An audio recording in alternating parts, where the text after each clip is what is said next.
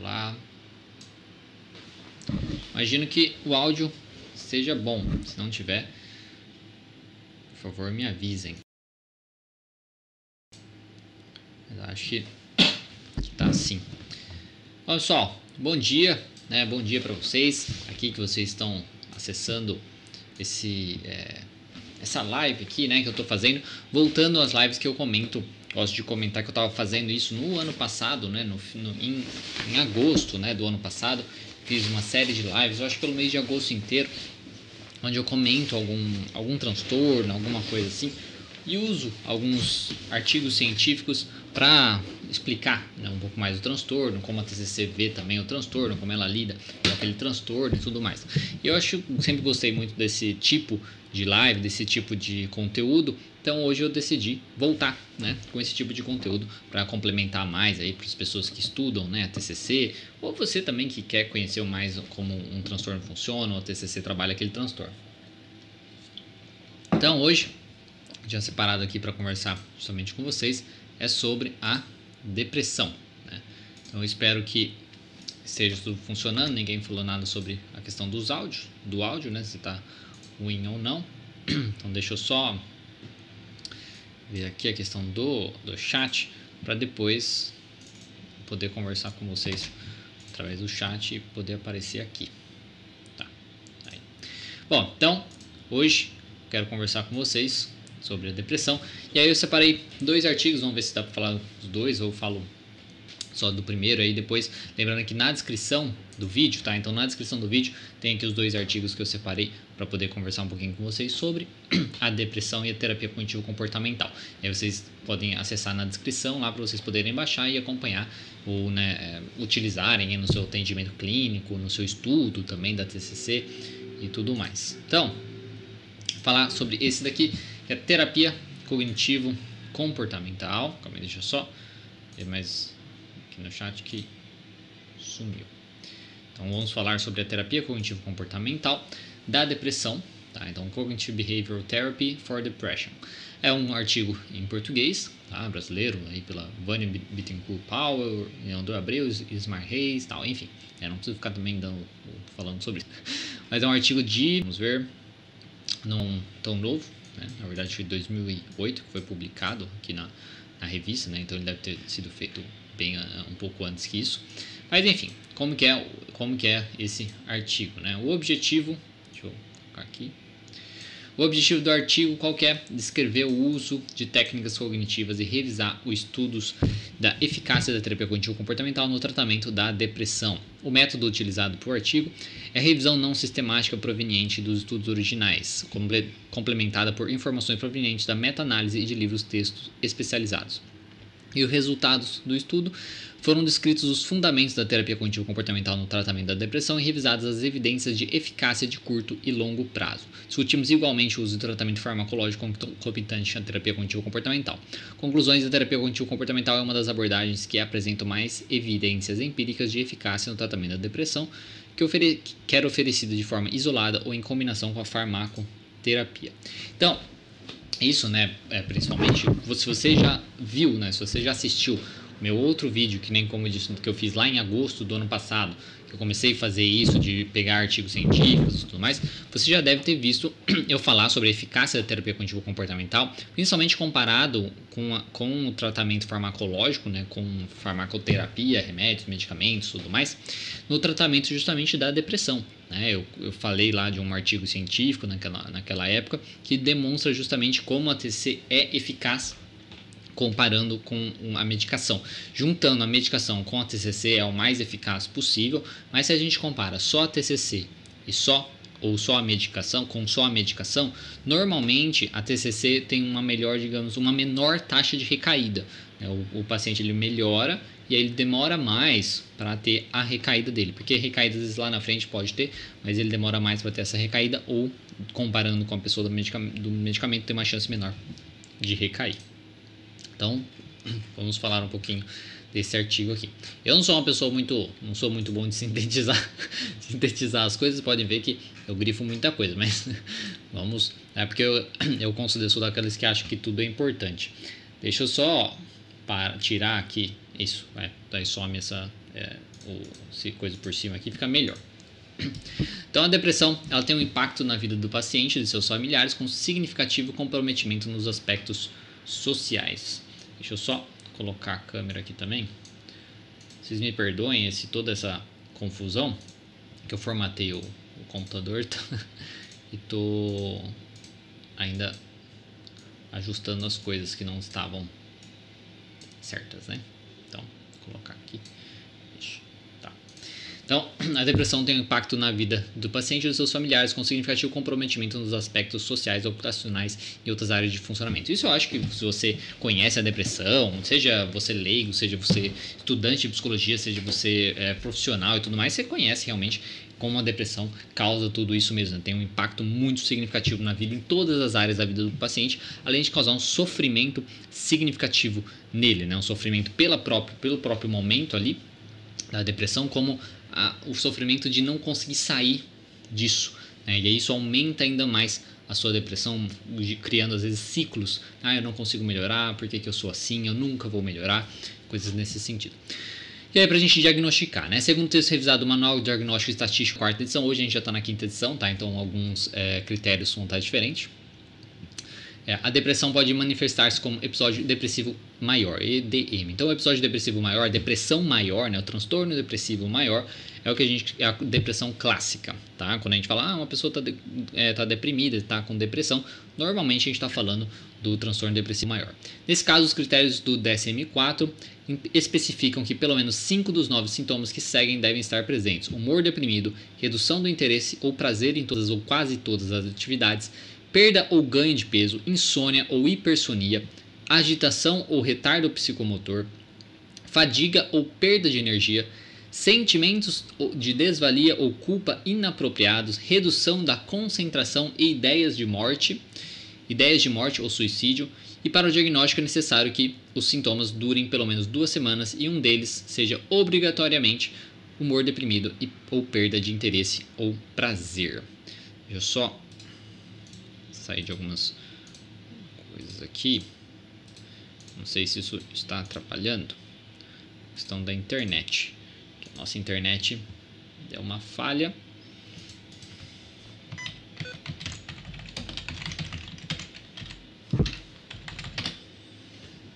Então, nossa internet deu uma falhinha. Não sei se se vai voltar. Vamos esperar. Né? Se está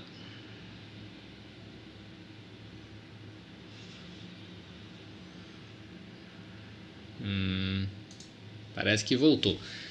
É, perdoem, né? Mas é que aqui no local onde eu fico, né? No escritório mais longe do modem, e aí é mais difícil, né? De a gente conseguir. Tenho o Wi-Fi aqui, mas fazer o que, né? Mas enfim, continuando. Então, falando da. Vamos voltar aqui, até perdi um pouco a linha do raciocínio. Então, para o diagnóstico é necessário pelo menos duas semanas e um deles ser obrigatoriamente humor deprimido ou perda de interesse ou prazer. Então, ele precisa ter o humor deprimido ou perda de interesse ou prazer. São os querendo ou não, são os sintomas mais assim característicos da depressão, né, que a gente mais é, vê, né? Quando uma pessoa está deprimida, primeiro, os primeiros sintomas que a gente percebe é justamente esse humor depressivo aí que a pessoa pode durar.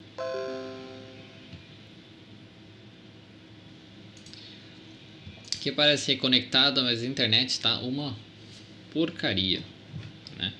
Aí caiu aqui, então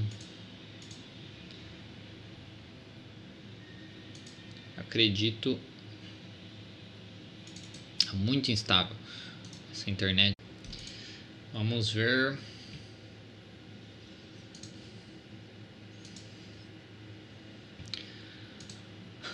Agora não sei se a gente consegue voltar no mesmo stream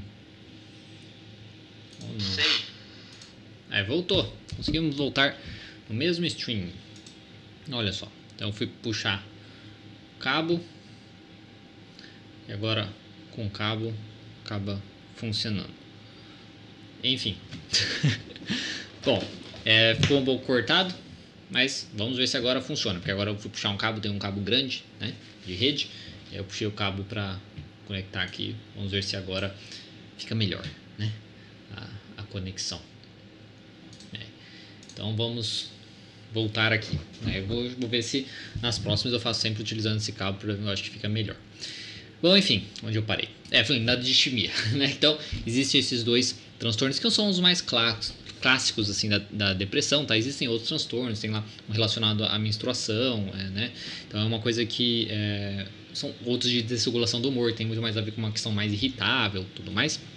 Mas o mais clássico que a gente consegue identificar são esses dois transtornos. Aí tem essa diferença aqui do transtorno distímico para depressão maior crônica, que a depressão maior crônica ela acontece na depressão maior mesmo, e aí tem, é meio que recorrente, acontece com mais frequência no indivíduo, aí ele acaba sendo crônica. Na distimia com, começa bem devagar, o indivíduo tem esses sintomas, mas não é uma coisa tão intensa inicialmente, e aquilo vai permanecendo por mais tempo. Aí depois vocês dão uma olhada nessas outras coisas aqui. Aí no artigo, então, nós pretendemos apresentar o uso da terapia cognitivo-comportamental em pacientes com episódio depressivo maior, descrevendo e analisando as características do transtorno, as técnicas empregadas e a eficácia desse modelo de tratamento. Para isso, foi realizada uma busca dos principais estudos clínicos por meio de revisão não sistemática via Medline, Cielo e PsycInfo, e complementado com livros de texto de referência sobre o tema. A apresentação do modelo cognitivo e do tratamento é seguida por uma discussão sobre sua eficácia. Aí ele fala um pouquinho dos aspectos epidemiológicos tá, da depressão, que ele, num estudo realizado nos Estados Unidos, utilizando os critérios justamente do DSM-4, estimavam-se, estimaram-se que as taxas de 16,2% para toda a vida, tá, pessoas com tem 16,2% é, de possibilidade de pessoas aí por toda a vida acabar desenvolvendo é, depressão, né, e 6,6% ao longo de 12 meses. Para um para muitos pacientes, o transtorno é crônico e recorrente. Estudos de acompanhamento demonstram que até 30% deles ainda se encontram deprimidos após um ano, 18% após dois anos e 12% após cinco anos. Então, assim, uma pessoa quando ela tem depressão uma vez, aumenta a chance dela ter depressão de novo, tá? Porque já mostra, pensa na terapia cognitiva mesmo, já mostra que ela possui crenças disfuncionais, né? Que ela possui crenças bem disfuncionais sobre ela mesma, sobre o mundo e sobre o futuro. E aí, então se ela já tem essas crenças, se ela não vai lidar com isso, se ela não aprende a lidar com essas crenças, eventualmente isso pode se retornar, tá? Sem problema é, algum. Muitos pacientes tratados mantêm sintomas residuais e sub, subsindrômicos que conduzem os efeitos desfavoráveis, como risco mais elevado de recaída e suicídio, empobrecimento das funções psicossociais e mortalidade elevada decorrente de outras doenças clínicas. Dentre os pacientes que se recuperam de um episódio depressivo, mais de 50% recaem. Você vê, é uma coisa muito alta. Isso é até uma coisa que eu falo para é, muitos dos, dos, meus alunos, do pessoal que me acompanha e tudo mais. Essa ideia, né, a, apesar da TCC ser muito eficaz, os mais variados transtornos, qualquer terapia, sabe, qualquer é, procedimento, nada é 100% a ponto de todo mundo se recuperar e todo mundo se recuperar para sempre. E a gente precisa ter essa ideia. A gente, se a gente ficar buscando uma coisa mágica que vai simplesmente resolver o problema de todo mundo, né, de uma maneira assim, ah, ninguém mais vai sofrer com isso e, né, e tudo mais, isso não existe. Tá? E a gente pode se perder buscando uma coisa e nunca achar, tá? Ou ficar ou acabar se perdendo em coisas mágicas, como eu falei. Porque existem diversas teorias aí meio mágicas, né? Ah, você, eu mexo aí na tua cabeça e você, né, então, e, e resolve o problema. Então, é, tem coisas muito mágicas e isso coloca a pessoa muito em risco, né? De colocar e ficar buscando coisas, novamente, mágicas, né? Supernaturais e sobrenaturais para tentar resolver o seu problema e às vezes pode piorar toda a, a questão. Então, é importante sempre lembrar disso, tá? Isso não quer dizer que, ah, então não funciona. Lógico que funciona, né? Algumas pessoas melhoram, né? Para 50% melhora bem. A volta dos sintomas depressivos durante o tratamento de manutenção com antidepressivos ocorre numa taxa, ocorre numa taxa que varia de 9 a 57%.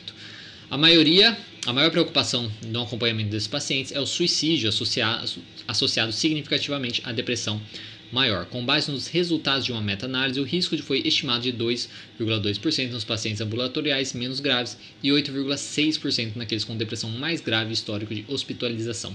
Por causa de sua elevada prevalência e resultante incapacitação, a depressão maior classifica-se como a segunda maior causa de incapacitação ajustada para os anos de vida dos países desenvolvidos. A preocupação em prevenir o EDM recorre, é, prever o EDM recorrente é relevante e tem sido alvo de investigação tanto de tratamento medicamentoso quanto de, com abordagens psicoterápicas. Tá? Então isso aqui é só um, um, pouquinho assim sobre o que é a depressão, como ela funciona e tudo mais. Aí falando um pouco da, da depressão com a terapia cognitivo comportamental, é importante falar né, isso daqui, que o Beck né, tanto o Beck quanto o Albert Ellis, o Albert Ellis ele desenvolveu a técnica, a terapia racional emotiva comportamental, que ela é, veio um pouco antes da terapia cognitiva e tem os fundamentos assim parecidos, tá? Ela são, é considerada terapia cognitiva também. E os dois, quando eles foram desenvolver a questão da, da TCC, quando eles, digamos assim, descobriram a TCC, foi justamente buscando entender um pouco mais da depressão, tá? Porque aqui até coloco aqui, por exemplo, que eles chegaram à importante conclusão de que a depressão resulta de hábitos de pensamentos extremamente arraigados e descreveram os conceitos fundamentais da TC. Beck observou que humor e comportamentos negativos eram usualmente resultados de pensamentos e crenças distorcidas e não de forças inconscientes, como sugerido pela teoria freudiana. E foi justamente isso que o Beck foi tentar provar, tá? através de várias pesquisas e tudo mais. Ele era professor na universidade e tal, ele é psiquiatra. E ele era né, psicanalista e tentou, através de pesquisas, tentar meio que provar a teoria freudiana. Mas aí, é, com a própria pesquisa, ele viu que parecia que não combinava muito e acabou, acabou descobrindo essa questão dos pensamentos e as crenças é, distorcidas, o que a gente chama de crença é, disfuncional. Né? Em outras palavras, a depressão podia ser compreendida como sendo decorrente das próprias cognições e esquemas cognitivos disfuncionais. Os pacientes com depressão acreditam e agem como se as coisas estivessem piores do que realmente são. Isso é o que realmente a gente observa, né? um exagero da situação, da, das coisas, da sua própria capacidade de diminuir, no caso, a sua capacidade um exagero de como as coisas são terríveis, não são possíveis de serem feitas, de, su de serem superadas e coisas assim. Há muitos estudos e meta-análises indicam que ela é efetiva no tratamento da depressão leve, moderada ou grave. Além disso, a efetividade da TCC na depressão é tão ou mais robusta do que a farmacologia ou outros tipos de intervenções psicológicas, por exemplo, terapia interpessoal ou tratamento de apoio. Como eu já até falei lá no outro, no outro é, vídeo que eu falei, que eu fiz, na live que eu fiz no ano passado, sobre a eficácia da TC comparando com a farmacologia mostra justamente isso, que ela é muito comparável com a, a, é, basicamente alguns estudos até mostram que ela é igual, tá? Então assim, uma pessoa que faz só a medicação, faz só a TCC, as duas têm um resultado muito bom. É, parecido, tá? Tem uns estudos que mostram que é exatamente igual, tipo 60% de melhora, os dois. E os dois juntos, combinados, é onde tem uma melhora ainda mais, tá? Porque a medicação vai ajudar naquela fase bem aguda mesmo, né? Do jeito tirar, melhorar inicialmente. E depois a TCC vai ajudar o indivíduo a conseguir trabalhar melhor com seus pensamentos funcionais e tudo mais. É... A TCC tem sido o benefício adicional notado em muitos estudos, provoca resposta mais duradoura em comparação com o tratamento farmacológico e pode proporcionar um efeito substancialmente protetor quanto às recorrências. Essa é justamente a maior vantagem da TCC, porque a gente não fica só nas sessões, né? A gente busca através dos planos de ação, né? Que, que a gente chama de tarefa de casa antigamente, né? Chama de tarefa de casa, que é o sujeito aprender mesmo tudo aquilo, aprender as técnicas, aprender a li, lidar com aquilo, lidar com seus pensamentos funcionais, desenvolver crenças mais funcionais e isso diminui a taxa justamente da, de recorrência, né? De recaída. E aí então o modelo cognitivo da depressão pressupõe dois elementos básicos: a tríade cognitiva, né, que está aqui, né, a tríade cognitiva e as distorções cognitivas, que é justamente o que a gente vai encontrar então em pessoas que têm a depressão, tá? Onde a gente encontra e onde a gente vai trabalhar basicamente. A tríade cognitiva consiste na visão negativa de si mesmo, na qual a pessoa tende a ver-se como inadequada ou inapta. Então, por exemplo, sou uma pessoa chata, sou desinteressante, sou muito triste para gostarem de mim. E na visão negativa, é, isso na visão de si mesmo, né? Na visão negativa do mundo, que é o de, do, do mundo e dos outros, incluindo relações, trabalho e atividades, são pensamentos, por exemplo, as pessoas não apreciam o meu trabalho. E na visão negativa do futuro, o que parece estar cognitivamente vinculado ao grau de desesperança, é, é, é, né? Os pensamentos mais típicos e expressões verbais sobre a visão negativa do futuro incluem: as coisas nunca vão melhorar, nunca vou servir para nada, nunca serei feliz. Quais. Deixa eu até passar aqui assim, isso. É, agora eu me perdi. É, os pensamentos mais típicos, quais tais pensamentos associam a ideação suicida, a desesperança torna-se os mais intensos e a morte pode ser compreendida pelos pacientes depressivos como alívio para a dor ou sofrimento psicológico ou como saída diante da percepção de uma situação como possível, impossível ou de ser suportada. Isso na questão da desesperança, né? Da visão com o futuro, por exemplo, é um do, uma das coisas que a gente mais assim é porque na questão da baixa autoestima, né, na visão de si mesmo, do funcionamento do mundo e tal, são coisas assim bem significativas que a gente nota realmente na depressão, né? Mas a gente pode notar isso com grande frequência em outras pessoas também, né? Não pessoas não depressivas, uma baixa autoestima é, normal, digamos assim, né? Só que a desesperança com o futuro é, é digamos, o que a gente pode considerar que é o que mais é, significa aquilo daquela que aquela depressão é grave, tá? Porque uma pessoa tem um futuro assim, digamos, negro, né? Tipo, ela não consegue ver nada, ela quando ela pensa no futuro, ela não consegue enxergar nada daquilo. É uma coisa muito negativa. Né? Mostra é, essa, essa, essa impotência, essa, essa incerteza do que ela, de ela achar que ela não vai melhorar, que as coisas nunca vão melhorar, que as coisas nunca vão mudar e tudo mais. Então isso é muito significativo. E principalmente a pessoa que ela pode ter ali na depressão as ideações suicidas, né? os pensamentos suicidas e de às vezes até querer fazer, quanto maior essa desesperança, né? menor a esperança dela de que o futuro pode ser melhor, mais chance ela tem de, desses pensamentos serem piores, né, serem mais fortes e também dela cometer alguma coisa contra a sua própria vida. Tanto é que um dos inventários que a gente usa, né, do Beck, é o de desesperança, né? De futuro. A gente usa o de depressão e também de desesperança com o futuro, que talvez ele é até mais importante, porque ele mostra como está a visão do sujeito com o futuro. Porque às vezes na depressão, às vezes não aparece uma coisa muito significativa, mas se ele tem uma desesperança muito grande com o futuro, é um sinal de alerta importante. Infelizmente, por, os inventários estão é, é, considerados desfavoráveis, né? pelo essa TEPS, eu acho que chama, né? Acho que é porque não terem feito mais pesquisas aqui no Brasil, não terem renovado as coisas lá, e aí está como desfavorável, então a gente não pode utilizar. Mas, é, eu acho é, besteira isso, né? Mas, no sentido que já é, funciona, tá lá, né? A gente usou por muito tempo, mas enfim, não pode. Então, é, então, assim, essa questão da, das, da tríade cognitiva é muito importante. É um, a gente vai focar muito nisso, né, na questão de identificar os pensamentos disfuncionais do sujeito sobre ele mesmo, sobre o mundo e sobre o futuro. Tá? É, é uma coisa muito significativa, principalmente na depressão. Então, Beck e colaboradores observaram, né, observaram que o paciente deprimido elabora sua experiência de maneira negativa e antecipa resultados desfavoráveis para o seu problema. Essa forma de interpretar os eventos e as expectativas funcionam como uma espécie de propulsor de comportamentos depressivos que, por sua vez, ratificam após nova interpretação os sentimentos pessoais de inadequação, baixa autoestima e desesperança. Então, o sujeito interpreta as coisas de uma maneira muito exagerada, normalmente bem negativa, né? então exagerada, negativa, bem é, ruim né? para ele, se colocando cada vez mais para baixo, deixando o futuro cada vez mais incerto, piorando a sua visão do mundo, deixando o mundo assim uma coisa terrível e tudo mais. E quando ele tem esses pensamentos, ele acaba se comportando de uma maneira bem disfuncional também, se isolando cada vez mais, se comunicando menos com as pessoas, reagindo de uma maneira bem disfuncional nas suas relações sociais, no seu trabalho, enfim, todas essas questões. E o resultado desse comportamento dele acaba fazendo com que ele não tenha feedbacks positivos, né, retornos, coisas positivas desse, desse mundo, desse ambiente. E isso acaba reforçando sua crença disfuncional tá, sobre ele mesmo, sobre o funcionamento do mundo e tudo mais, fazendo com que ele tenha menos comportamentos então né, positivos, né, funcionais, e aí acaba mantendo ele é, no transtorno. Tá? Ele entra num ciclo e acaba piorando tudo isso.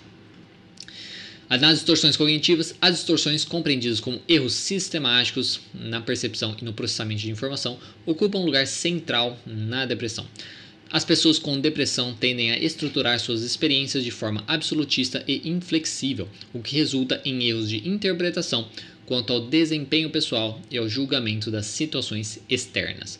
As distorções cognitivas mais comuns nos pacientes deprimidos foram observadas por Beck como um sistema tipológico e, dentre delas, encontra-se a inferência arbitrária, que é a conclusão antecipada e com poucas evidências, o sujeito não tem, tem pouquíssimas evidências de alguma coisa, mas ele deduz que é aquilo, né? e normalmente uma coisa negativa. Abstração seletiva, que é a tendência da pessoa a escolher evidências de seu mau desempenho.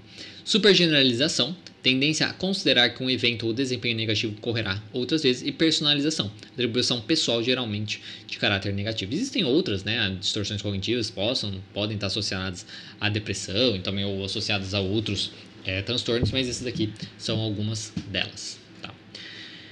A aplicação da terapia cognitiva comportamental. Então, como que a gente trabalho. Então, isso aqui seria a parte é, teórica né, da TCC, como ela vê a depressão, que é bem relacionado com o indivíduo se vê e tal. Por isso que, assim, a gente, quando a gente pensa na tríade cognitiva principalmente, tá? Por isso que vai de determinar muito é, as crenças do sujeito, né, que é o, como ele se desenvolveu durante sua vida. Então, dependendo de como ele for formando suas crenças sobre ele mesmo, sobre o mundo, sobre o futuro, isso vai fazer com que pessoas tenham mais tendência a ser depressivas, a desenvolverem a depressão do que outras. Porque pessoas que não desenvolveram essas crenças disfuncionais tão fortes assim, elas têm menos chance de desenvolver a depressão. Tá? Então, isso é uma maneira da gente saber a probabilidade né, das pessoas com sua hereditabilidade, né, a questão, a hereditabilidade, eu sou terrível de palavras assim, mas enfim, da, na, de ser hereditário juntamente com a questão do ambiente, né, da formação do indivíduo, como a pessoa pode ter, digamos, a, a predisposição a desenvolver aquele transtorno. E as distorções cognitivas, né, ela acaba tendo muito, muita relação justamente com as nossas estratégias é, elas, tipo, como a gente acha que a gente tem que lidar com o mundo para melhorar né, as relações e tudo mais. Então, aplicação da TC. A terapia cognitivo-comportamental, a terapia cognitiva da depressão é um processo de tratamento que ajuda os pacientes a modificarem crenças e comportamentos que produzem certos estados de humor.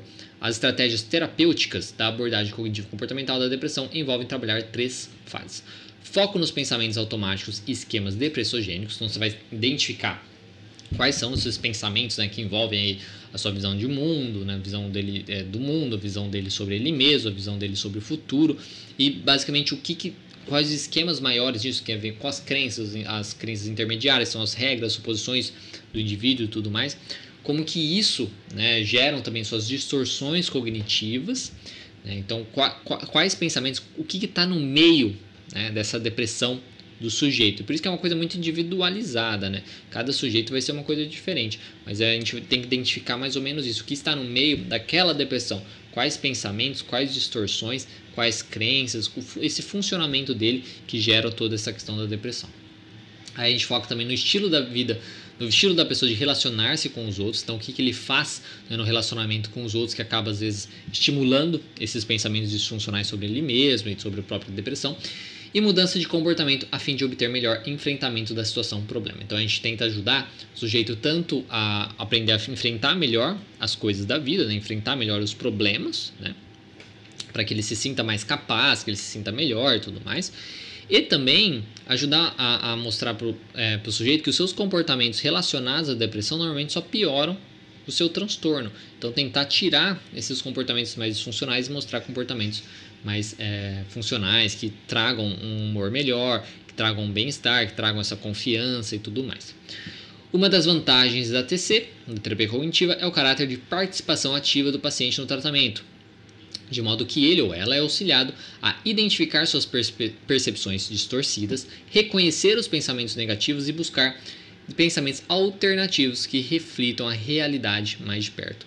Encontrar as evidências que sustentam os pensamentos negativos ou alternativos, gerar pensamentos mais acurados e dignos de crédito associados a determinadas situações em, em um processo chamado de reestruturação cognitiva. Então é basicamente ajudar o sujeito a identificar, como já falei, né, identificar quais os pensamentos dele estão gerando tudo isso, né, que está causando todo esse mal-estar nele, que está causando esses comportamentos que mantêm ele no problema, que está impedindo que ele, que ele tenha feedbacks positivos né, das, das pessoas, feedbacks positivos do, do ambiente, né, coisas assim. E aí a gente vai questionar tudo isso usando evidências, mostrar para ele inicialmente, a gente precisa mostrar que pensamentos não são fatos, Tá? Ele precisa acreditar nisso, ele precisa realmente entender que pensamentos são ideias, não são fatos. Não é só porque ele pensa alguma coisa ou pensou alguma coisa que aquilo vai acontecer ou que aquilo é verdade. Ele precisa acreditar nisso, ele precisa entender que isso é verdade, né? porque é, né? Mas enfim, porque às vezes a depressão fica muito difícil dele perceber para justamente começar a questionar esses pensamentos e buscar evidências, coisas concretas para combater esses pensamentos, tá? Para ele ver que ele está exagerando e tudo mais. E quando a gente consegue fazer isso, a gente chama de reestruturação cognitiva, que é dele, digamos, se distanciar do seu pensamento disfuncional. Não quer dizer que ele não vai ter mais o pensamento disfuncional. Quer dizer que ele, quando tiver aquele pensamento, não vai ser assim, pensou, reagiu. Não vai ser nesse sentido. Ser pensou, passou um pouquinho, ele conseguiu parar, pensar um pouquinho sobre aquilo e decidir ter outra reação um pouco mais funcional com aquele pensamento. Essa é a ideia. Há críticas equivocadas quanto a TC de que os terapeutas dessa abordagem teriam tendência a estabelecer o poder do pensamento positivo. Tá? Então, algumas pessoas criticam a terapia cognitiva achando que a ideia é de pensamento positivo. Mas, como eu sempre falo também, na verdade a TCC, né, a terapia cognitivo comportamental, é baseada no, no poder do pensamento realista. Tem até um vídeo que eu falei sobre isso, eu acho que eu falei o poder do pensamento realista, alguma coisa nesse sentido. Isso é, isso é na extensão é, em que pode se, se pode conhecer a realidade. No tratamento da depressão, esse aspecto tem grande relevância clínica, pois ajuda o paciente a considerar as crenças verdadeiras ou não relacionadas aos fatos, auxiliando o julgamento realístico dos fatores que mantêm a depressão. Porque não adianta nada a gente buscar pensamentos positivos, ele pensa assim, ah, não vai dar certo, eu não vou conseguir e tal. Você ficar tentando trocar para um pensamento de, não, mas vai dar certo, você vai conseguir e tal, baseado no quê? Quando você não tem essa coisa para sustentar esse pensamento é, positivo, digamos assim, né? De ah, não, vai dar certo sim. Fica muito fraco isso, e a probabilidade disso desmoronar é muito grande. Por isso a ideia do pensamento realista. Se ele não for realmente capaz de fazer as coisas, é aprender a resolver aquilo, aprender a resolver o problema, aprender a melhorar naquela função. E se ele for bem capaz, é mostrar através de evidências, de dados, que ele é capaz de resolver aquilo. Então, a gente faz essa parte da reestruturação cognitiva através de questionamentos, através de vários experimentos, através da, da de, de é, treino de habilidades sociais, pode fazer roleplays, coisas assim, trabalhar com o paciente. E também outra parte importante é a ativação comportamental. Tá? Que uma das bases teóricas dos procedimentos do tratamento para a depressão na TC vem da teoria de Levinson que diz que a aprendizagem social e o reforço positivo são fatores que contribuem para o início e a manutenção dos estados depressivos. Sua teoria afirma que os pacientes sentem depressão porque estão experimentando redução no reforço geral do mundo externo, então eles não têm um reforço positivo do mundo externo, decorrente da redução do reforço positivo e, e o excesso de experiências aversivas. Então ele está tendo muitas experiências aversivas, isso diminui o reforço positivo, aí ele não faz as coisas também que ele deveria fazer para ter esse reforço positivo e ele acaba se mantendo nisso. A depressão é conceituada nesse modelo como um círculo vicioso de retraimento gradual do paciente ante as atividades positivas e a perda exponencial do reforçamento. Assim, o terapeuta precisa trabalhar de modo incisivo para aumentar o envolvimento do paciente deprimido em atividades de reforço e interações sociais. Então, que o objetivo, um dos objetivos da questão da ativação comportamental é fazer o sujeito se mexer mesmo, tá? é fazer o sujeito se socializar, é fazer o sujeito fazer tarefas, se desempenhar funções, ter um mínimo de responsabilidade, fazer as coisas, interagir com as pessoas, tá? se encontrar com as pessoas, tudo isso, porque a gente precisa é, que ele tenha, que ele desenvolva aí, que ele é, busque reforçadores positivos. Tá? Então, ele tendo responsabilidades, ele desenvolvendo tarefas, quando ele concluir aquela responsabilidade, quando ele concluir aquela tarefa, isso vai dar uma coisa positiva para ele. Nossa, eu concluí, eu sou capaz. Então, essa é a busca mesmo que a gente tem que fazer, justamente de tentar buscar esses reforços positivos. Mesma coisa social. Por pior que ele esteja se sentindo, às vezes está lá com os amigos, fazendo uma coisa que ele gostava de fazer junto com os amigos, pode trazer uma coisa muito positiva. Daí tá lá com aquele momento de curtir, conta uma piada, não sei o que e tal, e aquilo diverte ele causa um reforçamento também. Então é isso que a gente tem que buscar através, por exemplo, das ativações comportamentais. E junto com isso, por exemplo, os, o, o exercícios físicos. Né? A gente sabe que exercício físico, né, atividade física é uma coisa praticamente essencial para qualquer transtorno que a gente encontre, né, depressão e ansiedade é uma coisa assim muito boa, né, muito eficaz. Então, fazer isso também, isso envolve também a parte da ativação comportamental, de fazer o sujeito ir, se mexer, fazer as coisas, é grande parte do tratamento também. Essas estratégias são planejadas especificamente para o paciente em questão e usadas de modo a envolvê-lo proporcionar alívio dos sintomas e obter dados relevantes para o processo terapêutico. A primeira estratégia, então, a primeira coisa que a gente busca utilizar para justamente essa parte da, é, da ativação comportamental é o agendamento e o monitoramento de atividades. Pode ser uma ferramenta poderosa usada nos pacientes com depressão. Este é o instru... é, é, este, né, o paciente é instruído a registrar suas atividades a cada hora durante alguns dias. O registro é feito na medida do possível nas situações a fim de evitar as distorções decorrentes do humor depressivo e da, de dificuldade de memória. Isso é porque assim, então você vai colocar lá um quadro de atividades, segunda, terça, quarta, sim, sei lá. É, aí você vai ter os dias, é, os horários também do paciente e ele vai colocar lá o que, que ele faz, né? o que, que ele faz, o que, que ele sentiu, o que, que ele viveu, ou até mesmo colocar tarefas próximas, né? o que, que ele tem que fazer, coisas nesse sentido, e ver o que, que dificulta ele fazer essas tarefas. É importante ele anote as coisas que sejam relacionadas aos seus pensamentos, o que, que ele viveu, coisas positivas que ele viveu, sintomas que ele teve, tudo que ele sentiu de bom e também de ruim, o mais próximo possível do evento. Por que isso? Porque se, mesmo quando ele sente uma coisa, quando ele sente uma coisa positiva, né, aconteceu uma coisa positiva que ele gostou bastante e tal, se ele demora muito para escrever, né, se passa aí sei lá, um dia, ou até mesmo algumas horas, tudo mais, ou um período, né, que ele, ele ficou sem escrever, é, que, ele, que ele demorou para escrever, a sua própria depressão pode fazer com que ele distorça a realidade. Ele fala assim: ah, não, mas não foi tão bom assim. Né? Não, mas na verdade eu não gostei tanto desse evento tal. Tanto a depressão quanto a sua memória, que também por conta da depressão pode estar afetada e ele não lembrar tão bem também como foi esse evento, se foi positivo, se não foi positivo e tudo mais. Então, esse registro é muito importante e pode ajudar bastante, tá? É importante falar isso. Vou até correr um pouquinho, porque depois é, não vai dar pra gente falar. Mas, enfim, essa questão da. Depois vocês dão uma olhada, né? Como eu falei, no, na descrição tem os artigos para vocês é, poderem baixar. Né? E essa questão do monitoramento é uma ferramenta muito válida para a gente conseguir fazer isso, tá? Acho que é uma das principais coisas, porque nessa questão do monitoramento é muitas, e agendamento é muita coisa que a gente pode fazer. Tanto na ideia de perceber coisas positivas que acontecem na vida dele, que às vezes ele está desconsiderando, que ele não está conseguindo notar. Então ele vai anotar isso, vai conseguir, conseguir notar e ver como sair daquela distorção da, da abstração seletiva, né? De só selecionar coisas negativas da vida dele, do dia a dia dele, conseguir focar, perceber que existem sim coisas positivas, momentos bons e tudo mais. Então, monitoração pode ajudar bastante. Perceber os seus pensamentos disfuncionais em cada situação. O que, que impede ele de fazer as coisas, né? Também. É, atividades, assim, colocar atividades para ele fazer que às vezes ele tá tão deprimido, ele não consegue pensar no que ele tem que fazer. Então você junto com ele pode colocar lá atividades. Então tá, então segunda-feira tal horário você vai fazer tal coisa. Então isso ajuda ele a fazer aquilo, né? Porque já tem ali montado o que, que ele tem que fazer. Então essa, essa, esse monitoramento, agendamento, tem várias coisas diferentes que você pode utilizar, você pode fazer com o paciente, tá? Aí depois a gente trabalha a parte da reestruturação cognitiva, não depois, assim, meio que junto, né? A reestruturação cognitiva que eu já falei com vocês, né? Que a gente vai ajudar a identificar as crenças disfuncionais específicas associadas à depressão, as distorções cognitivas mais comuns e a caracterização dos pensamentos automáticos, mas a gente é a mesma, mesma coisa aqui junto, né? As reações fisiológicas, emocionais comportamentais é, consequentes aos pensamentos e comportamentos que foram desenvolvidos para enfrentar as crenças disfuncionais, que são comportamentos que a gente chama de comportamento de segurança, que na cabeça do paciente, né, do cliente, é uma coisa positiva. Né? Ele acha que está sendo, ah, é porque eu penso isso, então eu tenho esse comportamento para não me sentir mal, para isso não acontecer coisas nesse sentido.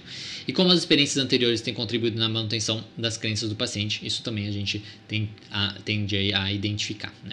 A seguir, uma vez que o paciente tenha conhecimento dos fatores mantenedores, né, o que mantém ele justamente naquele transtorno do comportamento depressivo, serão aplicadas nas sessões intermediárias técnicas que auxiliam o paciente no manejo dos sintomas. Então a gente faz uma evocação de pensamentos e pressupostos, né? então a gente busca através de questionamentos mesmo é, descobrir quais são os seus pensamentos disfuncionais, os pressupostos que são suposições, suas regras de vida, né, que ele desenvolve também para ter o comportamento disfuncional e tudo mais.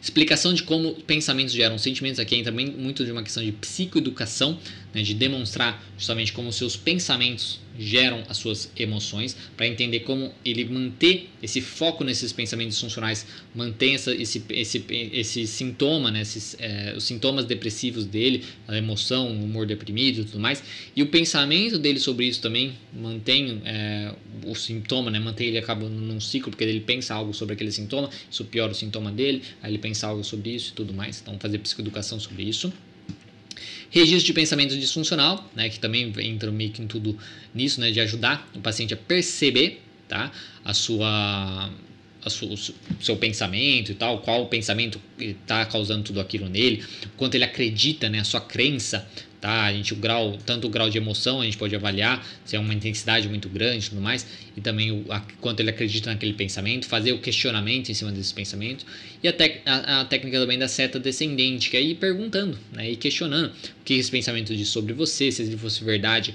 o que, que ele diria e coisas assim até a gente chegar em algumas crenças que o paciente pode estar tendo. Ao mesmo tempo, de, junto com a flecha descendente, o que é que ele significa, se isso acontecesse mesmo, o que, que acontecer. A gente vai pegando vários pensamentos assim e a gente pode usar junto com isso a porcentagem, né, de qual a porcentagem, a probabilidade de tal coisa acontecer. Conforme a gente vai usando isso para cada pensamento que vai surgindo usando a flecha descendente, a seta descendente, a gente vai tendo é, porcentagens menores, mostrando que é muito uma catastrofização da cabeça dele. A probabilidade daquela última coisa que ele teme acontecer é muito baixa. Tá? Então isso ajuda a gente mostrar para o paciente também isso.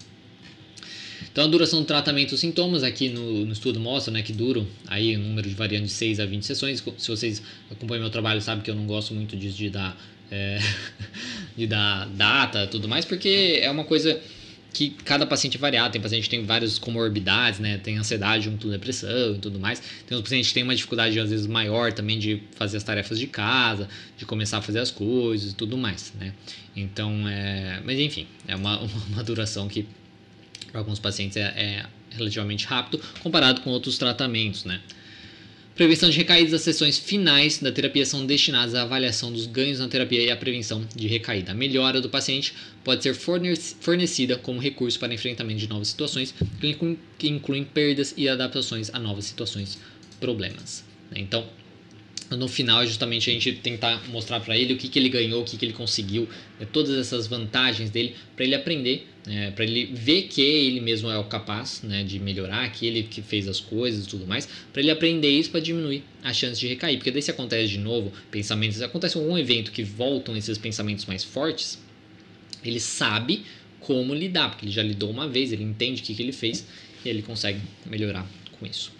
Então, as voltas dos sintomas depressivos durante o tratamento de manutenção com antidepressivos é, infelizmente, comum, ocorrendo uma taxa que varia entre 9% e 57% nos diferentes estudos. Assim, outra questão importante de respeito à capacidade de ser de prevenir a depressão unipolar recorrente comparativo a tratamentos farmacológicos. Você proporcionar uma taxa de recaída é, mais baixa, né, de 25%, em comparação com o manejo clínico de 80%, né, taxa de recaída. Bom, depois vocês dão uma olhada aqui, porque é, eu queria ver se vocês têm alguma coisa comentando, senão não vai dar tempo, porque eu queria fazer só até meio-dia. Enfim, espero que tenha ficado um pouco mais claro sobre, depois vocês dão uma olhada. E tem um outro também artigo aqui, que na verdade é, é de um estudo de caso, eu acho que é de alguém que fez uma monografia e tal, sobre um caso clínico de depressão, tá? Que pode ser bacana vocês conhecerem um pouco mais e também tem até os métodos, que, que ela utilizou, o que fez em cada sessão e tudo mais. Né? Então é, pode ser bacana para vocês darem uma, uma olhada, tá? Então, enfim, separei esses dois artigos, não é nada muito complexo, tá? Não é muito complicado, mas é isso que eu separei para vocês para conversar hoje. Desculpa essa questão da internet, né? E aí que deixou o tempo mais curto pra gente, mas espero ter sido conseguido falar para vocês como a, TC, como a, a, depressão mais ou menos funciona, como a TCC vê também esse funcionamento da depressão e como a gente trabalha com a depressão. Agora vamos ver se vocês têm algumas coisas. Cadê o chat aqui? Aqui, no chat. Vamos só abrir aqui para ver. É... Tem uma paciente que já faz terapia comigo. Calma aí, aqui. Aproveitando uma folga na agenda de hoje para assistir sua live. Que bom, bom que você está assistindo. Né? Espero que não tenha saído depois que falhou a internet. tem uma paciente que faz terapia comigo, além de. O Magnus coloca, né? além de intervenção medicamentosa com um ótimo psiquiatra. É, diagnóstico de depressão e ansiedade social, já, já tentando de tudo no que tange a reestruturação cognitiva. Você acha interessante caminhar para outro terapeuta, uma vez que já faz mais de um ano e não vemos uma boa evolução? Percebo que ela é muito resistente quanto à tarefa de casa e ativação comportamental. É, então, se ela é resistente à tarefa de casa e ativação comportamental, fica um pouco mais difícil o que você poderia fazer é justamente conversar com ela sobre isso, mostrar a importância disso, mostrar as, as, as é, sei lá, o que ela quer melhorar, qual, o que ela busca, né? Na, na, na terapia, o que ela busca na vida dela e tudo mais. E tentar avaliar com ela, né? É, se ela acha que ela está melhor. Né? Se ela não acha que ela está melhor, por isso que é tão bom a, a, questão da avaliação do humor, né? Entre as sessões, no, no começo da sessão e tudo mais. E a cada algumas sessões fazer uma avaliação, tudo mais. A questão de usar, usar gráficos e tal, para justamente ver isso, né? E, mas ver com ela, né? Ela acha que ela, sei lá, que ela melhorou um pouco, ela acha que ela melhorou bastante, ou não, ela acha que ela não melhorou nada. Né? Então, ver com ela. E se ela achar que ela não melhora nada, você provavelmente está um pouco frustrado com isso também.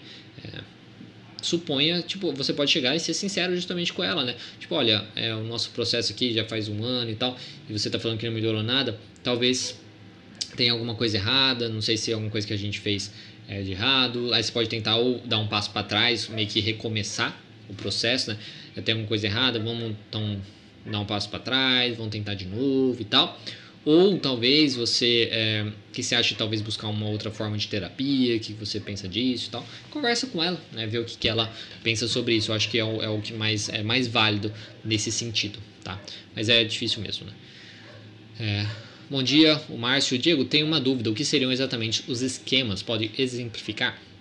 É, os esquemas, se você está falando de terapia do esquema, é, é, uma, é outras coisas lá, são espécies de crenças, né? O esquema na TCC e tudo mais são tipo cluster, né? Tipo, é um combinado de tudo, né? Então é o, é o é esquema de funcionamento daquele paciente juntando sua crença disfuncional, sua crença nuclear, juntando suas crenças intermediárias e o seu comportamento de segurança, tá? Então meio que o funcionamento daquele paciente, daquele paciente, o esquema de funcionamento dele, tá? Então, então ele tem aquela crença, aí ele pressupõe isso, então ele desenvolve essa regra e aí ele então tem esse comportamento para disfuncional, para justamente manter essa crença sem aparecer ou sem acontecer e tudo mais. Esse, essa é a ideia assim mais básica que pelo menos eu tenho de esquema, tá? É... Gerson, rapaz, sou psicólogo há dois anos, estava precisando de ouvir um cara falar sobre a TCC de, de respeito da terapia. Que bom, que bom que você, espero que você goste do meu conteúdo aqui. O, Diego, o que você acha da interação da psicologia com o esportes? Sou psicólogo e conselhador de um time. Os atletas, em, atletas em, em sua grande maioria, são jovens de 15 a 23 anos. Como posso ajudá-los com a TCC? É, ajudá-los na, na questão deles, deles fazer fazerem as tarefas, no sentido né, de terem metas, coisas assim pode ajudar. E os pensamentos funcionais sobre eles mesmos, né? Sobre eles mesmos da sua própria capacidade, eles mesmos de eles conseguirem, de achar que consegue fazer alguma coisa ou não consegue fazer a coisa, de conseguir treinar ou não conseguir treinar.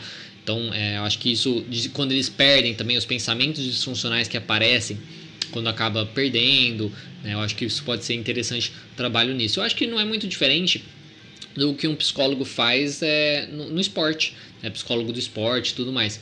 Então, na questão de jogos tal, eu acho que vai ser parecido com isso. Tá? Mas eu acho que vai trabalhar muito essa questão justamente dos pensamentos dos funcionais que o sujeito pode ter sobre o jogo, sobre o seu desempenho, sobre o que ele tem que fazer é, né, entre os jogos, no treinamento, coisas assim.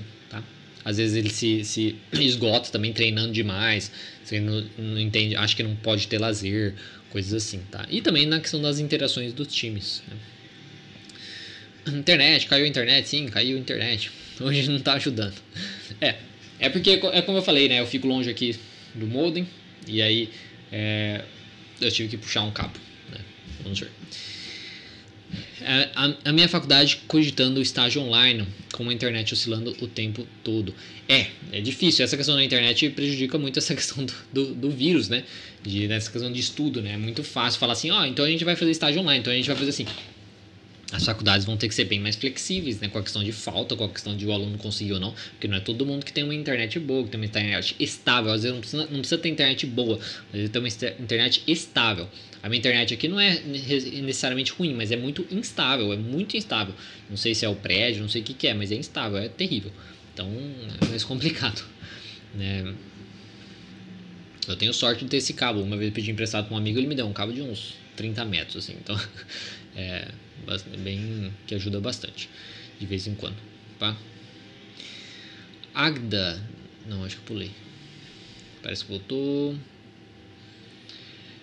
Nossa, eu não sabia dessa live, que legal. É, então, começar, vou recomeçar essa, esse tipo de live aqui nessa é, hoje, né? Vou fazer todas as terças-feiras, pelo menos por enquanto, essa é a ideia. Toda terça-feira eu pegar algum assunto e discutir sobre esse assunto, pegando algum artigo científico, comentando sobre ele, tá? Pra gente é, falar, trazer mais evidências assim da TCC com algum transtorno. Agda, não entendi, não podemos usar quais? Qual o teste para trabalhar? Vi ele vi ele o futuro das preocupações. Nós não podemos usar os inventários Beck, né, que é o de depressão, de ansiedade e o de desesperança. Existe o inventário Beck, que é o, é o BDI, né, o de, o de depressão, mas existe o BDI, BDI 2, tá? Que é esse eu acredito que, que pode, tá? Eu acho que ele ainda está favorável. Porque ele foi lançado depois, então eu acho que ainda está favorável. Mas os outros, os, os antigos, que é o, o de ansiedade, o de depressão 1, né? E o de desesperança, não pode mais usar. Então, é, desfavoráveis. Os inventários Beck, se você pesquisar lá no site do conselho no SATEPSE, chama SATEPSE, ou procura na internet avaliações psicológicas, conselho de psicologia. Aí tem lá os, os, testes que existem, aí tem os testes que estão desfavoráveis, os testes que estão favoráveis, que podem utilizar e tudo mais, tá? E infelizmente os inventários Beck estão desfavoráveis o Márcio, é, alguns autores consideram a desesperança como uma quarta categoria de crenças, além do desamor, desvalor e desamparo. Como você entende isso? Ah, eu acho que a desesperança entra muito no desam, desamparo, tá? Eu considero uma coisa meio, meio junta aí, né? Porque o desamparo, né, querendo ou não, é uma pessoa que está, né, é desamparada, ela não consegue se apegar a nada, não consegue ter uma certeza, não consegue ter uma estabilidade ali. E desesperança é muito parecido com isso, né? Você tem esperança, você se apega a alguma coisa, né? Que você vai passar, você vai superar aquilo, né? Você é capaz de superar, você vê algo no futuro. A desesperança te traz algo. Você está desespera... desesperado, né? então, tipo, não consegue ver nada, não consegue ter uma estabilidade. Então, meio que jogo aí em fio junto com a com o desamparo e, e, e siga em frente. Mas, sinceramente, isso não faz muita diferença né, no tratamento. É... Meu Deus, cadê você, doutora Juliana Oliveira? Toninho Oliveira pergunta. Não sei. Cadê você, doutora Juliana? É. É. Matei meu cachorro. O que foi isso? Não sei também, Toninho. É, é aí tem um gente falando é típico, tá, tá, tá, concordo, não está gostando. Que isso? Só estava travando uma luta cognitiva entre meu ego e minha realidade depressiva. Ah, tá. É... Me soltou, me, me soltei. Nossa, eu me sinto tão, tão solto. Me sinto tão solto falando com vocês. Isso que eu tenho. Poderia considerar que eu tenho o diagnóstico de ansiedade social, né? Muito obrigado, estou achando ótimo ter assuntos preparados. Que bom, espero ter conseguido te ajudar, ajudar vocês então a entender um pouco mais a depressão ATC. Espero que vocês tenham gostado desse, desse conteúdo. Que daí, se vocês gostaram, eu vou continuar, como eu disse, continuar fazendo a partir, da, a partir dessa semana, né? Então, toda terça-feira, às 11 horas da manhã, vou pegar algum artigo, pegar algum assunto, tá? algum transtorno, alguma coisa assim, pegar relacionado a TCC e discutir sobre isso com vocês. Vamos torcer para a internet ajudar. Vou ver se eu consigo, se eu começo a usar o cabo aí sempre, né? E aí vamos observando isso, tá? Essa é a, a, a ideia. Então espero que vocês tenham gostado. Se vocês gostarem, por favor, dê um joinha, compartilhem com quem você acha que pode usufruir desse conteúdo. E se você não for inscrito no canal, se inscreva também para gente, é, para poder ajudar a gente aqui, a gente atingir cada vez mais pessoas e você saber todos os nossos vídeos novos também. Hoje eu já lancei um vídeo novo, tá? Às 10h30 da manhã, é sobre sobre esqueci. Sobre pensamentos intrusivos né? Foi lançado lá. Só uma última pergunta aqui. Essa live vai ficar gravada? Sim fica gravada. Fica aqui no canal tá? Gravado. É, eu faço o TCC a Sabrina pergunta eu faço o TCC há seis meses tenho depressão e TAG. Não como prever tempo para cada pessoa se estabilizar. Não tem como prever né porque, que nem como você falou, você tem depressão e TAG. Então é uma coisa que você vai ter que trabalhar, às vezes, meio que junto, meio que separado, ter que priorizar algumas coisas. Não, então é difícil, porque cada, cada indivíduo é muito único. A gente não pode esquecer a individualidade de cada pessoa. Então, cada pessoa tem suas próprias crenças, seu próprio funcionamento, seus próprios comportamentos de segurança. Seu próprio ambiente que pode atrapalhar no tratamento também ou ajudar no tratamento, tá? Na família, tudo mais. Então é muito único. Então eu acho bem complicado você dar é, é, um tempo nesse sentido, porque você cria uma pressão no próprio paciente, que às vezes ele não está melhorando naquele tempo, e, ai meu Deus, não estou melhorando, eu sou mais incapaz, sei lá. E também no próprio terapeuta, que às vezes fica se sentindo mais pressionado de fazer aquilo, e às vezes não para, não olha aquele caso de uma maneira mais é, tranquila. Então, é, obrigado, pessoal. Espero que vocês tenham gostado. É, assistir seus vídeos, Evanilda, assistir seus vídeos ajuda, obtive excelentes aprendizados. Que bom, espero que continue observando. O Gerson pergunta: Você tem cursos? Sim, Gerson, eu tenho cursos. Aliás, essa semana eu lancei o meu curso premium, tá? Semana passada foi o, o o, o pré-lançamento. Essa, essa semana começou, foi o lançamento do meu curso Premium, que é Terapia Cognitiva Online Premium. Então acesse o site, nesse site aqui, ó, tá aqui embaixo, terapiacognitivaonline.com. Lá vai ter cursos e workshops. Aí você vai encontrar todos os meu, meus cursos lá. São cursos livres, tá? Não são cursos de extensão, nada assim, mas são cursos muito bons, tá?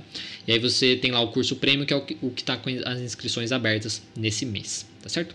Então, muito obrigado, pessoal. Então, até na semana que vem. E só respondendo aqui ao Cineide, você atende online? Eu atendo online, mas infelizmente eu estou sem horários disponíveis. Mas se você quiser mandar uma mensagem no WhatsApp, também você acessando esse site aqui, terapiacognitivaonline.com, você vai ter lá como você me mandar mensagem e tudo mais, aí você me manda uma mensagem, aí eu te coloco lá na lista de espera, tá certo? Então, muito obrigado, pessoal, uma boa semana, bons estudos para vocês, e aí lembre de baixar também os artigos, tudo que eu falei hoje estão aqui na descrição para você poder baixar, para você poder dar uma lida, e até semana que vem com o próximo tema que eu ainda não